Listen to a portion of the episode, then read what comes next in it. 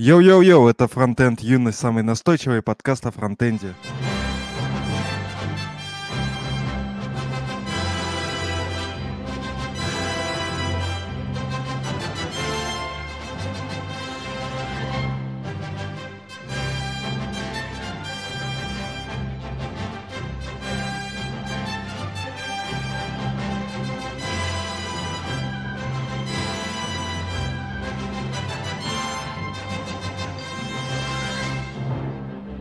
Без новостей особо, без новостей о всяких донатах и прочем. Но вот зато есть куча классных других новостей. О, да. Например, вчера буквально вообще с пылу с жару запустил новую суперфичу, называется Copilot.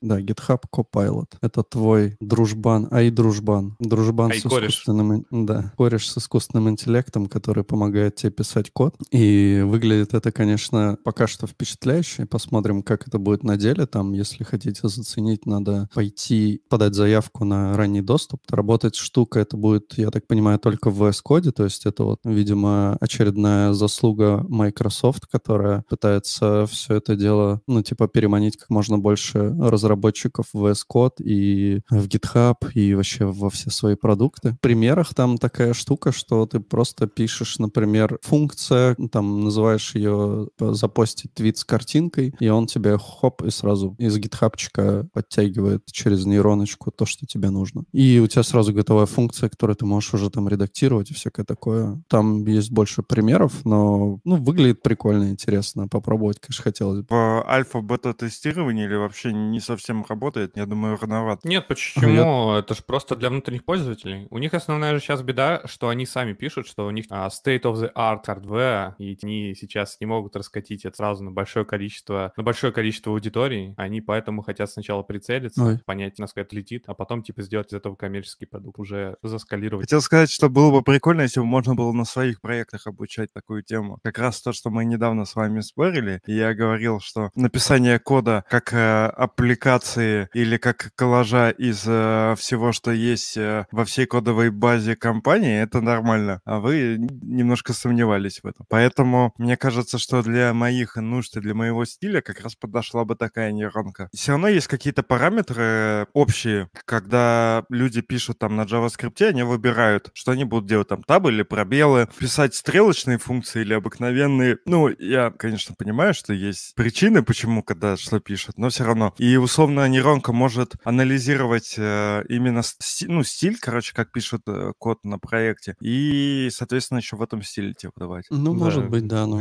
если особенно у тебя код проекта на GitHub, то я думаю, с этим вообще про- проблем не должно возникать. Вот там еще прикол в том, что ты можешь э, не обязательно писать какую-то функцию, ты просто пишешь комментарий, грубо говоря, в котором ты пишешь какая-то функция, которая делает то-то, то-то. Хоп, и он тебе сразу генерит этот код. И GitHub сразу помечал, что этот код был сделан в соавторстве с копилотом. То прикинь, ты, короче, пишешь код и пишешь, пишешь, очень продуктивный. Прям, знаешь, Velocity просто выше крыши. И, короче, суперэффективный парень. Закрываешь просто все проекты там, сму- это просто щелчком пальцев. И повышают, конечно же, копилота, а не тебя. Ну да. Ты такой пи- э, пишешь с ним код, пишешь, пишешь, все вроде заебись, а потом ты заходишь как-нибудь в проект, он говорит, сорян, типа авторское право, это мой код, ты не можешь его использовать на продакшене, давай договариваться. Там такие консорные здесь, кстати, написано в Redmi. Там, да, там дальше вниз, э, ниже будет такой дисклеймер, где-то там совсем внизу, что типа а, за авторство можно типа не переживать, там проверено, что, наверное, только там ну, какой-то 0,1% э, абсолютного может быть копипасты, а в целом этот код, он как бы генерируется и все такое. Но я же говорю, что не тот, у кого они спиздили код будут, а что они себя заявят авторами. Тулза заявит себя. Ну, вообще, это было бы, представляешь, такой VS Code просто начинает на всех иски подавать, что, типа, если вы пишете на VS Code, значит, вы его, типа, используете, ну, для создания продукта, и, значит, часть стоимости этого продукта принадлежит VS Code, и вы должны, типа, отчислять проценты от того программного обеспечения, обеспечения, которое написано в VS Code. Google в судебном споре с Oracle мог в свое время выкрутиться и сказать, что API был абсолютно в точности скопирован, потому что мы писали его с помощью GitHub Copilot, или как там, Copilot, Copilot. Мгм. У нас тут еще в комментариях вот Р- Романа любимая тема Шуя ППШ, коллеги по цеху от Дмитрия. Здравствуй, Дмитрий. Как у тебя Ой, делишки? ППШ. Утро в хату. И Мария Титова нам говорит, ура, новый стрим. Видите, кто-то ждет наши стримы. Привет. Солнышко встает, стримы запускаются. Ю! Так вот, эта штука еще умеет э, делать, дополнять всякие куски кода. Ну, в смысле, что если у тебя там какая-то, наверное, какой-нибудь switch кейс там или еще что-то, то он может, видимо, написать прям все обработчики всяких, или там объекты, какие-то мапы. Еще есть интересненького. А, ну вот как это работает, да, здесь, что типа есть OpenAI, какая-то кодекс model, все это идет в гитхабчик, и потом, а, точнее, сначала из твоей IDE идет, точнее, из VS кода в GitHub, потом в OpenAI, потом возвращается, и вот все классно. Еще и какие-то там, видимо, suggestion она будет предлагать классные. Ну, я, не, ну я так понимаю, что, типа, вот эта моделька OpenAI, кодек, чего-то там, она, типа, постоянно шарит по публичному коду в инете и тексту, и Мгм. все это анализирует, и пленку набирает. Ну, и да, становится источником для гитхаба. Блин, а я как раз, короче, ушел с VS кода на WebStorm, и пока я не понял, стало лучше или хуже. Ну, в принципе, нормально. Ну, как бы я, я вот прям, мне было до этого сложно всегда переключиться на WebStorm, но потом я немножко его поднастроил, какие хоткеи, там, прочие штуки, и вроде А, стало... за- а зачем? Ну, в смысле, что тебя Там- вынудило? Да хрен его знает, я решил... А, я вспомнил, что меня вынудило. Меня вынудило то, что ESLint отрабатывал очень долго в VS Code. Там есть еще такая проблема, меня это прям выбешивало люто, я об этом уже как-то рассказывал, что ESLint почему-то конфликтует с притером, при том, что там стоит плагинчик вот этот, чтобы они не конфликтовали, все дела. Пишешь что-нибудь, он тебе говорит, ну, там, допустим, тут надо два пробела добавить, так притер говорит. Форматируешь код, он его притером форматит, а потом говорит, например, что ESLint говорит, что надо тут убрать два пробела. И вот такая вот херня постоянно у тебя весь код скачет. Но это еще кроме того, что иногда он вообще просто с ума сходит, и ты сохраняешь код, и он тебе его форматирует, ну, просто не тем, ни другим, но в какой-то, ну, как будто он все конфиги теряет и тебе каким-то рандомным конфигом форматирует код. Еще меня это что-то подзапарило. Догадайтесь, какая, какая у меня идея. Вон, Рома, твои предположения. Эклип... Ой, господи. Не, подожди, не Eclipse, не Eclipse, я хотел сказать. Emacs. Емакс? Не. Да, да, да, я тоже Emacs. Не-не-не. Ну, у тебя идея, наверное. Нет. Ну, да. Ну, Ну, на- PHP Storm? да. А, точняк, ты ж, ты ж говорил, что на PHP там что-то делали. Да. И чё, и как тебе, как. PHP-то? Ну, это как WebStorm. А, PHP, так, э, ну, прекрасный язык, молодежный, сильный. Не, ну скажи, все. скажи удобный язык. А, вообще просто удобно, как будто у тебя это, знаешь, пришел. Блин, очень смешное сравнение будет. Утреннее. Это как пришел в туалет, а там туалетная бумага есть. Очень удобно. Ну, Норм, да. Нам тут вот еще Дмитрий пишет, что дела у него отлично, тест ковида положительный, KPI страдает, ЗП не повышают, все как у всех, как у нас, как дела. Да, нормально дела, пока без ковида. Дела Записался хорошо. на прививочку. Роман, он тоже Да, записался на пойдем. прививочку. Но я вчера Что? чипировался. Второй раз уже? А дело, в- дело в том, что, как оказалось, я А. человек, который переболел, делает только одну прививку, и у меня даже в сертификате этом юшном написано, что типа одна из одной. Давай дисклеймер сделаем или что там, с- как это, скример или как эти наз- умные словечки, что ты делаешь в Эстонии прививку, и чтобы это не брали, что это как в России. В России так не- вроде не работает. В России все Да, у надо там две делать. Свои законы. Но это еще, наверное, может быть как-то от спутника зависит, но я, честно Нет, говоря, у не знаю. Саня другой прививка. Ну, у каждой Ну, я понимаю. вакцины свои правила. Вот, забавно, кстати, что... А, еще кратко скажу, что, типа, вот моя прививка, она же переименовалась. Это, типа, Pfizer, это компания американская, в содружестве с BioNTech, они делали прививку. Ее все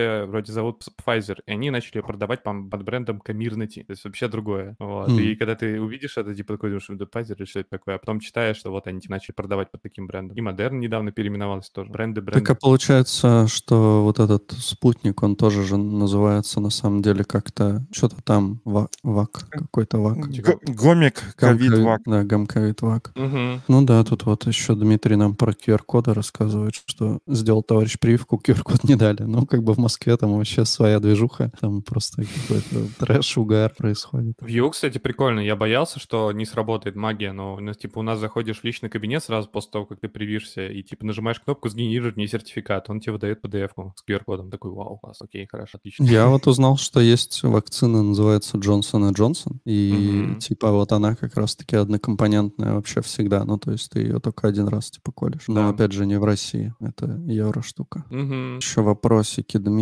нам говорит, вопрос по, про IDE. Кто юзает VS Code? У всех тупит авто, видимо, дополнение. Автоимпорт не видит файлы проекта, ренейм в импортах добавляет S. Бывает, hot reload ломается, будто ты не менял код. То, что ренейм в импортах добавляет S, это сто пудов так есть, да, и это не круто. Мне это тоже как-то приносило неудобства. По поводу, что там, автоимпорт вроде у меня всегда. Хотя, ну, может быть, были, да, иногда какие-то проблемки с, э, с импортами, но в целом оно обычно работает нормально, кроме вот каких-то моментов. А hot reload, мне кажется, не зависит от VS кода или не VS кода, он работает не там. Ну, по идее, не там он работает. Если ты только запустил из терминала, и у тебя что-то отвалилось. С VS Code- с VS кодом у меня самое смешное было, это когда ты меняешь файл, и в какой-то момент у тебя там линтер на что-то ругается, ты что-то это правишь, потом такой нажимаешь сохранить, ну, бывает такое. Нет, автосохранение не включаю, бывает, сохраняюсь периодически, и фигакс у меня там потер 30 последних строк с какого-то перепуга. Ну, то есть там редактор иногда э, чудит только в путь.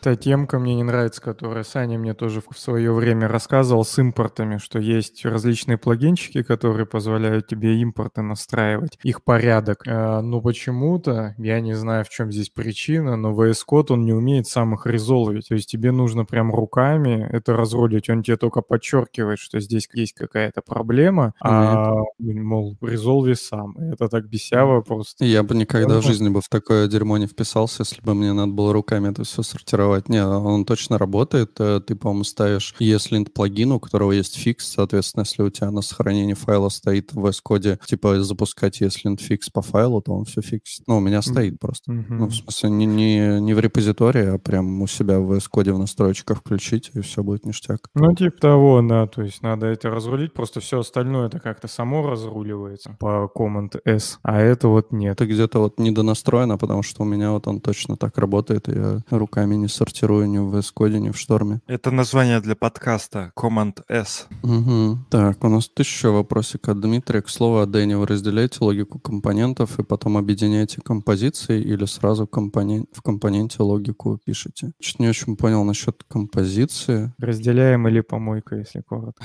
Ну, мы обычно начинаем с помойки. Ну, в смысле, если компонент становится действительно каким-то большим, то уже, да, уносим логику. И вот недавно как раз мне пришлось написать отдельно еще три класса, которые там со всякими методами, геттерами, там, сеттерами, прочей херней, там, со своей логикой, и класть в реф инстанс этого класса, и уже внутри компонента, типа, рулить э, вот ме- между этими классами взаимодействия. Потому что просто уже столько логики было, что там, ну, прям невозможно было в этом Как а, у тебя что-то делать. связь между этими классами устроена? То есть они как взаимодействуют между собой? Ты контроль над этим тип компоненте делаешь или нет? Да, ну получается, что они как бы друг с другом, ну, то есть они, так скажем, никаких эффектов друг на друга не, не накладывают. Ну, то есть один класс не вызывает изменений в другом классе, но при этом а, у них есть такая тема, что они немножко связаны тем, что получают какую-то инфу. Ну, то есть там есть один класс, который очень хорошо знает а, про то, что там происходит, грубо говоря, в, а, как это сказать, в контейнере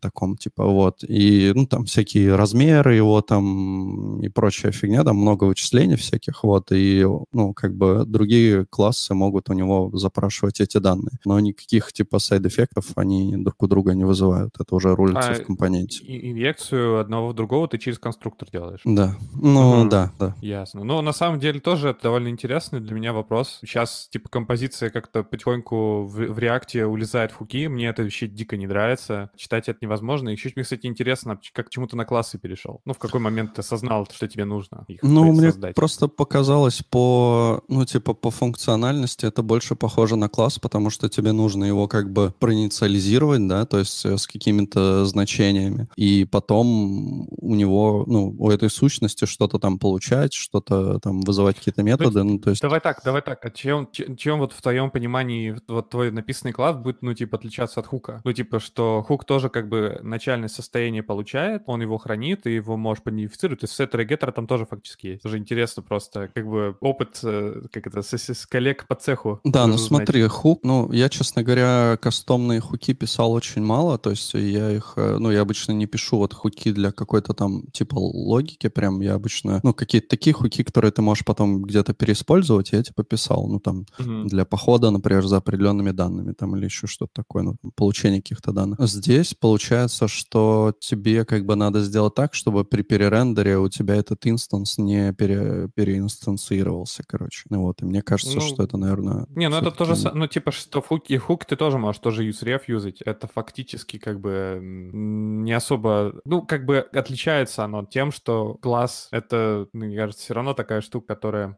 как сказать, да, больше про возможность именно разделить, наверное, эти все методы. То есть фактически, то есть угу. тело хука, тело хука и тело класса не сильно отличаются, потому что там функции с этими хуками, а в этом случае у тебя есть прям шаблон для твоего будущего объекта с методами и там со своими свойствами, а по факту они как бы по поведению тут не отличаются. Угу. Но проблема ну, есть у ху... да. но проблема у хука, которую я сейчас заметил, что ты можешь типа третий уровень завести себе хуков, то есть я в кастомном хуке может появиться еще какой-нибудь кастомный хук. Вот это, мне кажется, уже типа звоночек.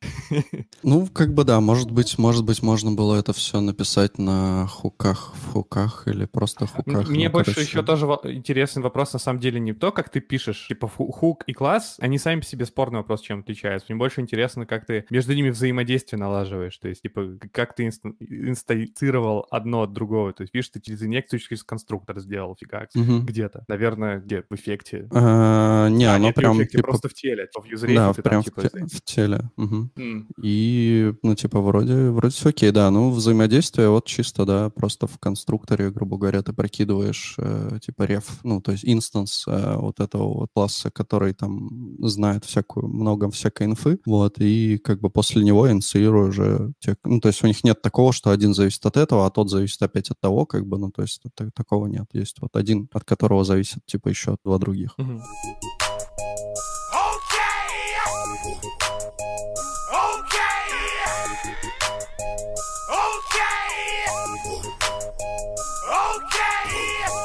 Я хотел глобальный вопрос поднять. Вы в своих Давай. проектах используете другие языки? PHP? Нет, э, языки, которыми говорят. Ну, в смысле, да. есть у вас интернационализация, да? А как, угу. э, на, на чем она у вас? А, интернационализация, ты про локальный. Да. И, э, ну, у нас React Intel. У нас i18 Next. Ого. Тоже довольно популярное решение какое-то. И я просто вот не до конца понимаю. Вот простая задача, прямо рабочий кейс. Есть условно функция, функция, которая отдает э, по номеру ISO э, кода э, страну. И эта страна может зависеть от языка. То есть, условно, если у нас сейчас в локале английская, то на английском отдает. Какая это вообще сущность? Вот у нас есть библиотека компонент. В библиотеке компонент нужно реализовать такую функцию. Как бы это получается не компонент, функция, если это функция, ее нужно, получается, как-то вязать с, ну, в нашем случае с React Intel и как-то туда туда загружать переводы, и хрен его знает, как это делать. В моем мире это хелпер. Но при хелпере, типа, хранить переводы, это как-то странно. Если это, типа, компонент, тогда нормально, но компонент ли это?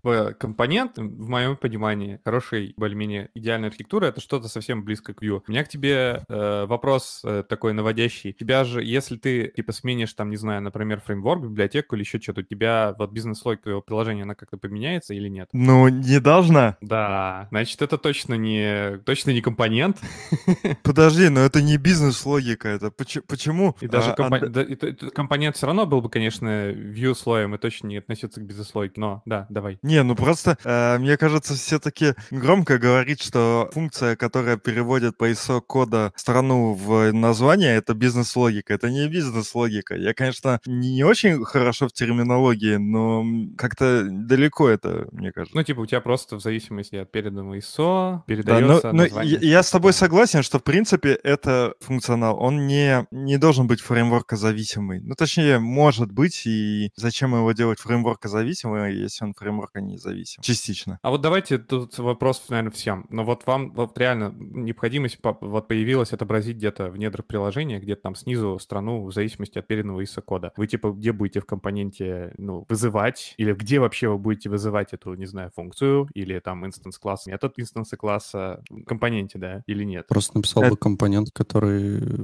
за- заимпортил бы у, с- у себя из папочки типа какой-нибудь utils, который бы отдавал типа по стране. Ну, а, От- что там внутри происходит, уже как бы не важно. Ну, на самом деле это зависит от, э, как сказать, от компонента, который мы используем. То есть в теории можно и извне передать, а можно внутрь. Зависит просто от того, какая э, сущность. На самом деле, я расскажу даже более подробно. У нас это все было в... Вот этот helper, он был внутри сущности. Все время, когда упоминают сущность, мне хочется добавить, видимо... Ладно, окей. Был селект со странами. Соответственно, Мгм. в селекте со странами был отдельный даже класс, который вот это умел делать. Мгм. И, соответственно, в какой-то момент понадобилось просто где-то вывести страну по ISO-коду. И что мы сделали? Мы просто сделали экспорт вот этого класса из э, этого компонента. И, соответственно, поняли, что как-то, ну, на мой взгляд, выглядит э, странно. Почему Но тебя... куда, куда это переносить, я не без понятия. А, то есть, то есть у тебя есть компонент, э, который раньше использовал вот этот вот класс и инстанцировал прям, ну, как бы в одном модуле они лежат, и просто он инстанцировался все внутри своего тела и просто вызывался, а потом Да-да-да. потребовалось где-то еще переиспользовать. И куда Да. положить этот использованный код? Да-да-да.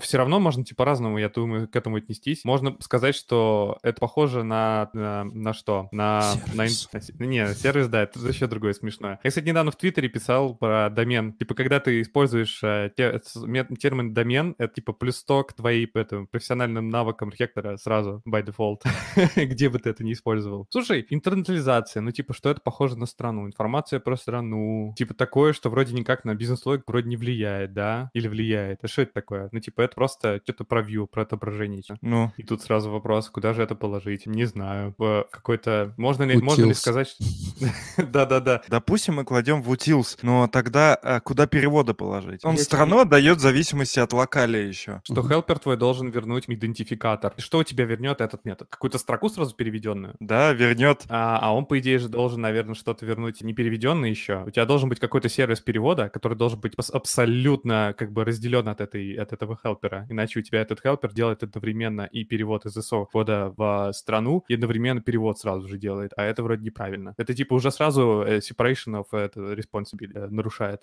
То есть в теории может быть э, компонент, который Нет, по... нет. Не, подожди. Давай. В теории может быть компонент, который по ID страны отдает э, текст страны. Да. То есть, получается, ты говоришь, что вместо того, как у нас сейчас просто э, условно... О, а я сейчас скажу тебе, это дата, это дата library. У тебя список стран — это что-то довольно константное. То есть это на самом деле... а, Ну, то есть у тебя каждый день страны новые не появляются. То есть это что-то совершенно такое, ну, типа... Ну, не то, что высеченное из камня, вы сами знаете, бывают всякие авантюры некоторых политических деятелей. Да-да, такое. хотел тебя узнать, ДН, э, э, как это, ДНР, ЛНР, Кр- вот- Крым, вот- Абхазия. Что думаешь? э, Вот вроде, вот вроде господа про фронтенд обсуждают, а в итоге все равно в политоту укатились. Да, здрасте. 21 век. Ну, короче, ну, типа, что у тебя все равно это список стран, он довольно статичный. То есть ты его должен просто где-то, ну, хранить как э, константы. То есть это какой-то дата library. Ты же даже можешь шарить э, этот список, какой-то utility класс завести, но не utility бабочку. Ну, хотя хрен знает, я не знаю. Типа файлик можешь положить. А вот э, процесс перевода у тебя должен происходить где-то сверху и не в компоненте, может быть. А хотя нет, как компонент. У нас просто, у меня проблема в реакте, все, все точка в соединении взаимодействия происходит вот где-то рядом с шаблонами. Вот, сервисы используют DI. А какой DI? Что, ну, типа контейнер там сверху рекрутить? Знаешь, какой-то мем, как будто это универсальный ответ на все. Типа, что тебя не спросят в реакте, отвечай, вынеси в сервис и используй DI, и все норм. Вот Александр еще говорит, Intel больше, Intel больше под инфраструктуру подходит, как транспорт или логер. Не, ну это круто. Ну, у вас появится еще одна папочка инфраструктуры, в которой у вас будет логер и транспорт, и там еще что. Но это, в принципе, кстати, на самом деле тоже э, отдельно вот даже мыслить хотя бы так, что типа там разделяешь структуру, которая у тебя может не меняться легко, спокойно, вне зависимости от фреймворка. Но, блин, ты уже в теле компоненты импортируешь что-то напрямую, потому что, ну, типа, для тебя компонент — это что-то, точка, типа, инициализации твоего компонента. Уже неправильно звучит. У нас просто, например, есть такая штука, что мы вот когда выбирали обсуждали как раз-таки между всякими React интлами и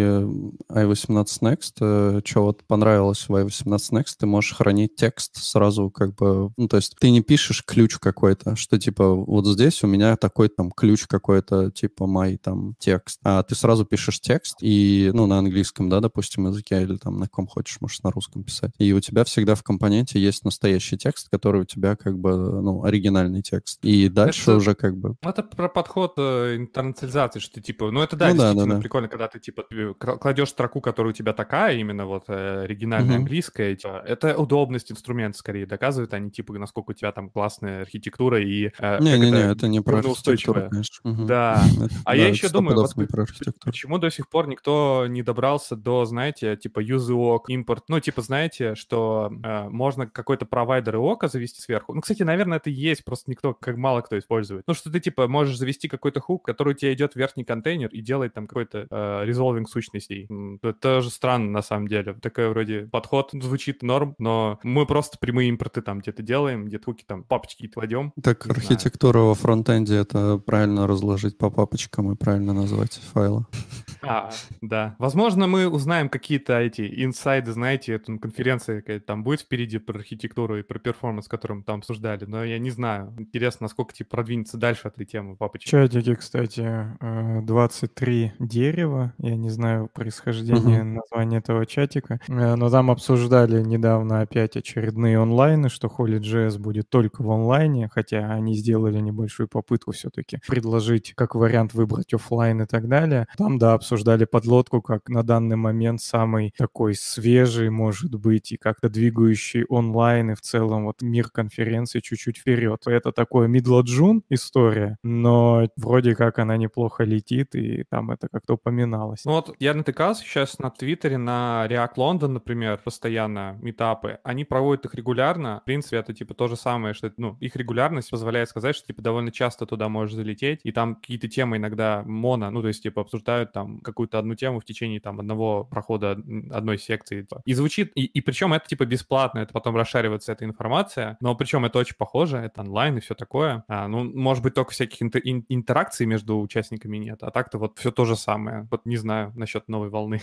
Ну вот моно штуки как раз тоже там обсуждалось, что они, кажется, лучше заходят э, под, э, под онлайн. То есть ты такой смотришь, и будет обсуждаться такая тема там три часа, и ты, окей, типа, мне это интересно, и заходишь, и ты понимаешь, ну, зачем ты вообще сюда пришел, и, в принципе, вспомнил про это событие. А вот когда обычная конференция, когда у тебя там поток из каких-то трех докладов, потом еще другие какие-то доклады, другие темы, то, ну, тебе легче, в общем, соскочить со всей этой темы, потому что какой-то доклад тебе не зайдет, ты отвлечешься, или вообще не будет интересных, а ты уже за билет заплатил, и тут, в общем, начинается какая-то непонятка. Мона, она более понятна, она вот как, как будто ты загуглил, что ты хочешь какую какую-то тему узнать, вот один в один, да, что ты гуглишь конкретно сейчас тебе нужна тема, а тут есть онлайн, ты присоединился, ну еще с чатиком с каким-то. И денег заплатил. Ну, потенциально, может, и, и не заплатил. В общем, обсуждалось, да, что сообщества, они способны привлекать обычные там ютуберы, блогеры, сообщества, на больше людей в онлайн на свои какие-то мероприятия и лайвы, чем, а, чем конференция, которая всю жизнь была офлайн, а сейчас резко стала онлайн. Тут э, дело в доверии, что условно чуваки, которые там ведут подкасты или каналы на Ютубе, их постоянно люди слушают, и если они их постоянно слушают, они им определенным образом доверяют. А на конференции немножко не такая взаимосвязь, а люди просто ездили туда обычно потусить и, и все, и платит компания. То есть подкастеров и всяких ютуберов выбирают сердцем.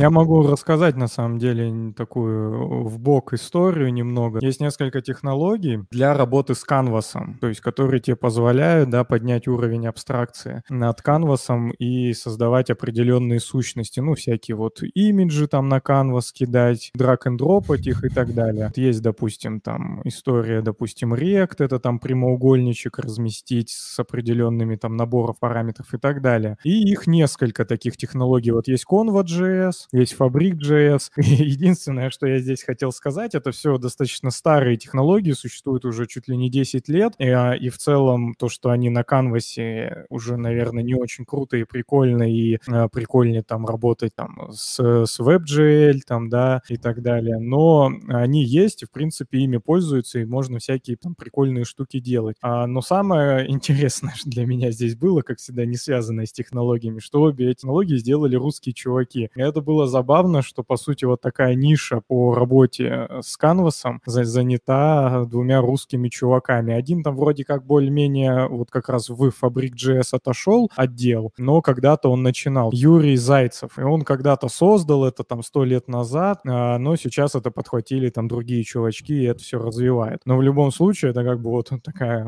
а русская технология. А Convo.js до сих пор занимается русский чувак, правда, создан, создал не совсем он, там был какой-то, помню, как называется, в общем, была другая технология, потом она была форкнута, названа Convo.js, и уже основное развитие получила она. И, и вот как раз э, она сейчас продолжает развиваться и прям активно русским чуваком, вот, Антон Лавренов, вот, и он прям активно развивает, то есть прям вообще активно, постоянно, потому что у него есть там тоже какие-то определенные бизнесы завязаны, свои собственные по э, консалтингу, по какому-то тоже там э, готовому решению для прототипирования в вебе, и поэтому он как бы активно это все развивает, потому что это позволяет ему развивать какие-то свои бизнес, бизнес-истории. В целом это все, что я хотел, хотел чем я поделиться, потому что... А, ага. Есть, есть еще Pixie.js. Да, Pixie, оно отличается тем, что оно работает поверх WebGL, э, то есть оно быстрее, соответственно, работает, чем Canvas, но оно более низкоуровневое. То есть если говорить а, про Convo и про Fabric, это истории про создание а, различных плейграундов, когда ты можешь на драг н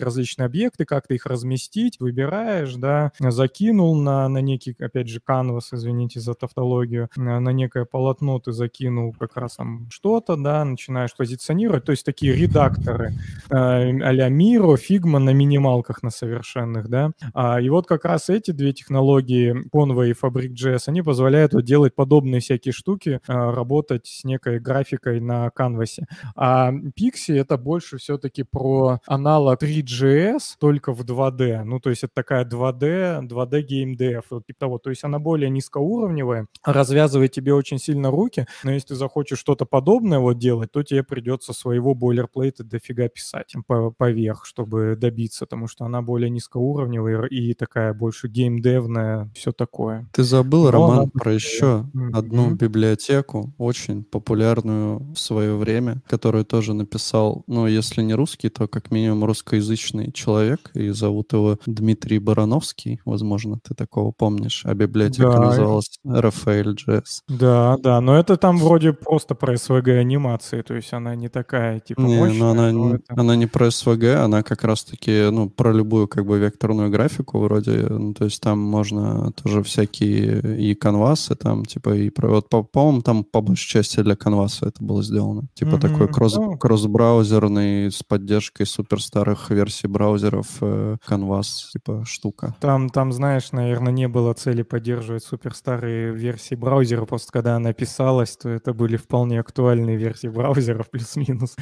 А я так понимаю, что просто очень сильно различалась работа с Canvas и всем таким, и SVG, и прочим в разных браузерах, особенно ну, на тот момент. И пришлось вот именно сделать, да, ну, тут написано прям поддержка, с, начиная с Firefox 3.0, Safari 3.0, Chrome 5.0, Opera 9.5 и Internet Explorer 6.0. Вот так вот. Смотрю просто на PPixie и Canvas, э, ой, Convo.js, но есть очень много пересечений, и вроде достаточно тоже высокоуровневые Pixie можно использовать, какие там эти там фигуры, фильтры применять, прочие графические утилиты. Не знаю, фиг знает, mm-hmm. надо пробовать. Ну, там, может быть, да, надо смотреть, но тут просто вот все заточено как раз вот, допустим, Convo, чтобы создавать вот такие штуки, как этот полотно. То есть он прям тебе пушит тысячу там всяких примеров, демок и так далее. Ну, возможно, это вот удобство документации так играет, что тебе сразу это кидается в глаза, а конкретный пример, как это сделать. Ну и в целом, если там смотреть, тоже копать там в, в какие-то описания самих продуктов, то Pixie, они все-таки вот позиционируют себя, такие всякие визуальные штуки для 2D графики, и примерчик тоже у них особо нету что вот все в основном какие-то игрухи, какие-то там элементы, сайтики симпатичные. Ренат спрашивает, как так вышло, что мы так и не ушли от Canvas? Да потому что херовые технологии не умеют развивать ник, и поэтому сидим до сих пор на всякой стороне. Но, если честно, нормально работает. То есть э, я пон- понимаю, естественно, что он там значительно медленнее, и WebGL был бы прикольный, но мы вот ведем эксперименты, и пока полет более чем приличный, и все вполне работает. Вот как раз открываешь вот эту какую-то демку, которую я только что показывал, у тебя комп начинает просто дико взрываться, хотя это казалось там пикси и WebGL. Там, если даже напихать, ну, 150, я пробовал сущности просто там со- создать в, в этом, в, в итерации, и их там периодически что-то двигать, тоже в цикле. Нормально все работало, у меня даже комп вроде и не заметил. А вот какой-нибудь пример на, на пиксе открываешь, все там что-то греется. Возможно, конечно, такие совершенно ни о чемные сравнения, но я бы не сказал просто, что Canvas там прям совсем все печально. Мне кажется, просто типа накидать объектов на, на сцену и просто их двигать, это не самое тяжелое, что можно себе представить для работы для канваса. А вот делать какую-то трансформацию этих объектов, ну, в цикле, это будет вот веселее, потому что надо будет бегать и это, вот эту математику с матрицами э, бегать, считать и еще какой-нибудь фильтр сверху положить, вот, наверное, будет веселее. Ну вот под задачи, да, я вот говорю, что если э, просто использовать это как, как некий такой инструмент, как редактор создать, то вполне он тянет, и кажется, они вот все и ориентируются вот именно на такую нишу, оба этих инструмента. Один это полотно я вам показал, да, просто накидываешь, что-то там позиционируешь, и все с какими-то линейками и там с работой текста. А по Fabric.js он вообще все начинал с того, что он хотел майки продавать с принтами, то есть вот эта классика, что у тебя есть типа маечка, ты на нее там что-то перенес, понаписал текстиков и говоришь, распечатай мне, и приходишь за этой майкой. В общем, и вот тот, тот же самый какой-то кейс, и для них э, вот выше крыши этого всего хватает. Конечно, если делать вот как раз какую-нибудь там игруху или какую-то сложную по визуалу историю, то, во-первых, ну, э, для этого действительно, как мне кажется, больше заточен Пикси, они, по крайней мере, себя так позиционируют. Ну и, во-вторых, это, конечно, будет быстрее. Рома, к тебе важный вопрос а в той вещи, которые вы пишете. Вы предусмотрели accessibility? Пока еще нет. Пока еще за, за задачи другого уровня. Ну, вообще, в Конве я смотрел, и там accessibility вроде как типа норм поддерживается и без каких-то там дополнительных совсем геморроев. Но надо понимать, что, естественно, э, accessibility, мне кажется, и просто в, в обычных сайтах, на обычных технологиях типа React, это тоже все геморрой. Ну чё, У вас были какие-то темки забористые? там у Сани темки забористые. Есть коротенькая забористая. Это такая, типа, знаешь, крикнуть, на, выйти на улицу и крикнуть «В macOS 12 выпилили PHP». Его не смогли найти идти. Вот. Лишь бы Python не выпилили. Ну, тут будет сложнее, да, с учетом, что там, наверное, половина этого написано. Мне кажется, вообще в современном ПО важно не то, что какой язык присутствует, да, вот в, на, в оси, а возможность добавления языков. То есть, условно, мне кажется, что может быть в поставке дефолтный по минимуму языков, но зато если ты хочешь PHP, да, поставить, должна быть возможность условно написать install PHP и все. И он тебе заработал, все заебись. Так, М. мне кажется, нормально. Тут тонкая А, а грань. ну. Тонкая грань, типа, с пониманием базовой поставки операционной системы. Питон это базовый или нет? Я считаю, базовая это та, которая обеспечивает работу системы и самых популярных библиотек, которые используются на этом устройстве. Подожди, но React достаточно популярен. Его придется поставить э, в поставке операционной системы по умолчанию. Подожди. Это давай следующий вопрос. Я даже не буду на это отвечать. Так, у нас объявляется пресс-конференция Алексея Хлебаева. Ну, я даже не знаю, это же не тема была, а чисто так. Есть рассказ истории одного сумасшедшего разработчика, как раз, мне кажется, на 10 последующих минут, наверное, обсуждения, про чувака, который решился на то, чтобы перетянуть свои библиотеки в тебе положить папу. А вот, ребята, как давно вы видели у себя на проекте папочку lib, в которой лежат э, крипасты проектов по jQuery, underscore, У меня такая есть. Короче, есть библиотека интерфейсная внутри компании, и на одном из проектов она настолько форкнута, что она уже сама по себе живет. В этом проекте самый популярный кейс, про который вот, ну, той ситуации, про которую говорит Саша, это форки. То есть, когда ты такой, я решил чуть-чуть поправить, но чтобы, так сказать, не распространять это на все, потому что это нужно только мне, и чтобы было легче править, я, пожалуй, оставлю это в проект. И начинается. Я такого не говорил. Не ты. Я имею в виду, что Саша Кода рассказывает, что люди кладут библиотеки в свои проекты. Я mm-hmm. говорю, что это может быть уместно, когда ты хочешь его форк. Ну, в общем, да, такой господин по имени Том Макрайт, инженер-райтер и арт, художник, вероятно, написал статью в своем бложике. Наверное, его бложик э, тоже содержит папу Лип. Сказывает, что он живет в мире vendor by default, и э, он говорит о том, что вообще на самом деле, когда мы используем какие-то отдельные пакетные менеджеры, которые мы кладем, ставим модули туда, на самом деле мы живем в мире, где у нас как бы все эти проекты, они находятся в таком за блэкбоксом таким, то есть типа они скрыты от нас, но он говорит, что я вот складу папочку lib э, чаще всего by default, потому что я, говорит, все равно читаю зависимости, во-первых, я, говорит, читаю и э, вам рекомендую читать, потому что это очень полезно, и знание кода очень помогает, особенно у вендорного в какой-то момент, несмотря на то, что, знаете, программисты очень долго шли к этому, к концепции именно блэкбокса, чтобы заизолировать себя от нижних слоев, а чувак говорит, что нет, а изучать код э, всего под капотом очень полезно. И говорит, я не использую очень большое количество зависимостей, так или иначе, если я буду ставить что-то из NPM, как бы я не пойму, что у меня там 70% моего package, ой, not modules, легендарной папки, которая тяжелее черной дыры, как бы, в общем-то, там существует проблема, что ты, типа, не всегда можешь понять, что, типа, ты половину из этого не используешь. И есть, конечно, dead code elimination, но это только помогает с, э, удалить код, который, который используется в проекте, а тот, который не используется вовсе, такое может быть. Если у тебя есть лежит, лежит папочка вендор, по мнению автора статьи, то ты, в общем-то, всегда, пойдя в нее, поймешь, насколько у тебя все плохо с зависимостями или хорошо. Старые проекты, говорит, стабилизируются, и то, если он раньше использовал какую-нибудь библиотечку, то она новая, свежая, она типа постоянно будет обновляться, не будут баги. А старые проекты, какой-нибудь старый из Array Polyfill, который живет уже с 2000 лохматого года, говорит, э, не поменяется никогда точно, и поэтому их очень даже безопасно и свободно можно хранить себя по API вендор. Но говорит, в конце у него есть еще такое а, важное. Он, во-первых, говорит, что это хорошо для open source. А, зависимости ты сразу можешь лицензии посмотреть, которые у тебя лежат. Ну, типа, ты все себе скопировал, случайно ничего не обновится, лицензии hell ты не получишь, все такое. Но он говорит не все. Он говорит, что я не вендорю React или Webpack или другие большие и невероятно сложные зависимости, потому что они изменяются быстро. Но я счастлив а, содержать лодыш как зависимость для нескольких очень battle-tested utilities. Чувак в конце говорит, что он, типа, все равно некоторые вещи все-таки не вендор, а только легкие небольшие библиотеки он себе подкопипастивает. Как он такой подход? Да, легкие небольшие библиотеки типа лодыш, да.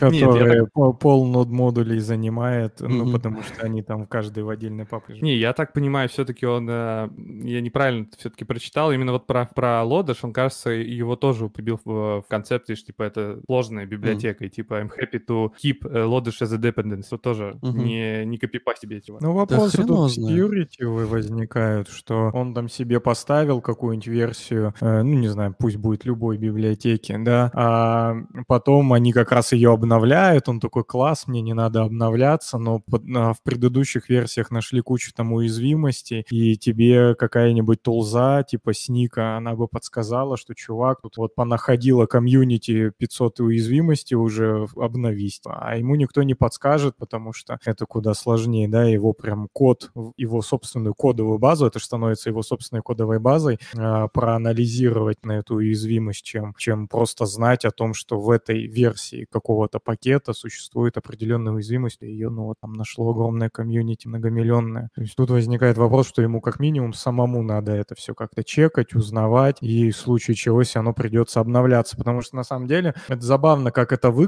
что если долго жить с какой-нибудь тулзовиной, типа сника, то она тебе сначала говорит, чувак, у тебя тут в лодыше проблема в 0.0.15 или что такое, ну или в 0.15, там лодыше, у тебя проблема, обновись до 17 версии. Ты такой обновляешься, э, живешь полгода, и через полгода тебе говорят, слушай, чувак, в 17 есть проблемы, обновись. То есть просто, ну, выходит новая версия, еще неизвестно, какие в ней баги, поэтому пока на нее актуально обновиться, но и в ней найдутся. И это такой бесконечный процесс нахождения со скоростью устаревания пакета. Э, чем, чем больше скорость, прямая зависимость, тем быстрее, больше находится багов в ней. То есть баги есть абсолютно секьюрные, я имею в виду уязвимости, они есть абсолютно везде, просто пока их еще не нашли. И поэтому обновляться надо, да, постоянно. Все, типа, контроль над зависимостями у него, и папочка лип лежит, будет такой, знаешь, периодически смотреть, не радоваться жизни, и то потом надо обновиться, наверное. Ну, вообще, я тоже заглядываю, но в мелкие. То есть крупные я не смотрю, и какие какие-то там крупные, это обычно все-таки, да, уже прям совсем на, на что ты завязан по, по самое не могу, и тут уже ничего не изменить, поэтому что туда смотреть. Но мелкие, там что-то хочешь заиспользовать, вроде как нашел, и думаешь, может быть, мне вообще проще свое написать или заиспользовать вот это что-то мелкое. Поэтому интересно туда заглянуть, как чувак это реализовал, есть ли вообще какой-то профит от того, что он реализовал, возможно, уже лучше, чем у тебя была идея. И когда ты туда заглядываешь, ну, там, как правило, все равно понятно все лучше, чем ты бы на коленочно сделал в плане ну, какой-то функциональности, продуманности на будущее, еще чего-нибудь. Но код, сам вот код написан так, что прям полезно даже туда заглядывать, потому что обычно он написан максимально херово, и ты такой, блин, вот мы еще пишем достаточно все симпатично, аккуратно и по-современному, потому что, ну, обычно там просто портянки как раз-таки для скорости работы, без библиотеки, возможно, да, то есть все идут на какие-то такие трейд-оффы и уменьшают свой э, DevX в пользу того, чтобы этой либо пользовались точки зрения ее там веса конечного, либо скорости ее работы, а ты на своем проекте, ну, скорее всего, не будешь так заморачиваться, и ты скорее больше думаешь о DevX, потому что тебе самому это все поддерживать потом. В общем, вот такая, знаете, статья пахнула ностальгией по временам, знаете, Require.js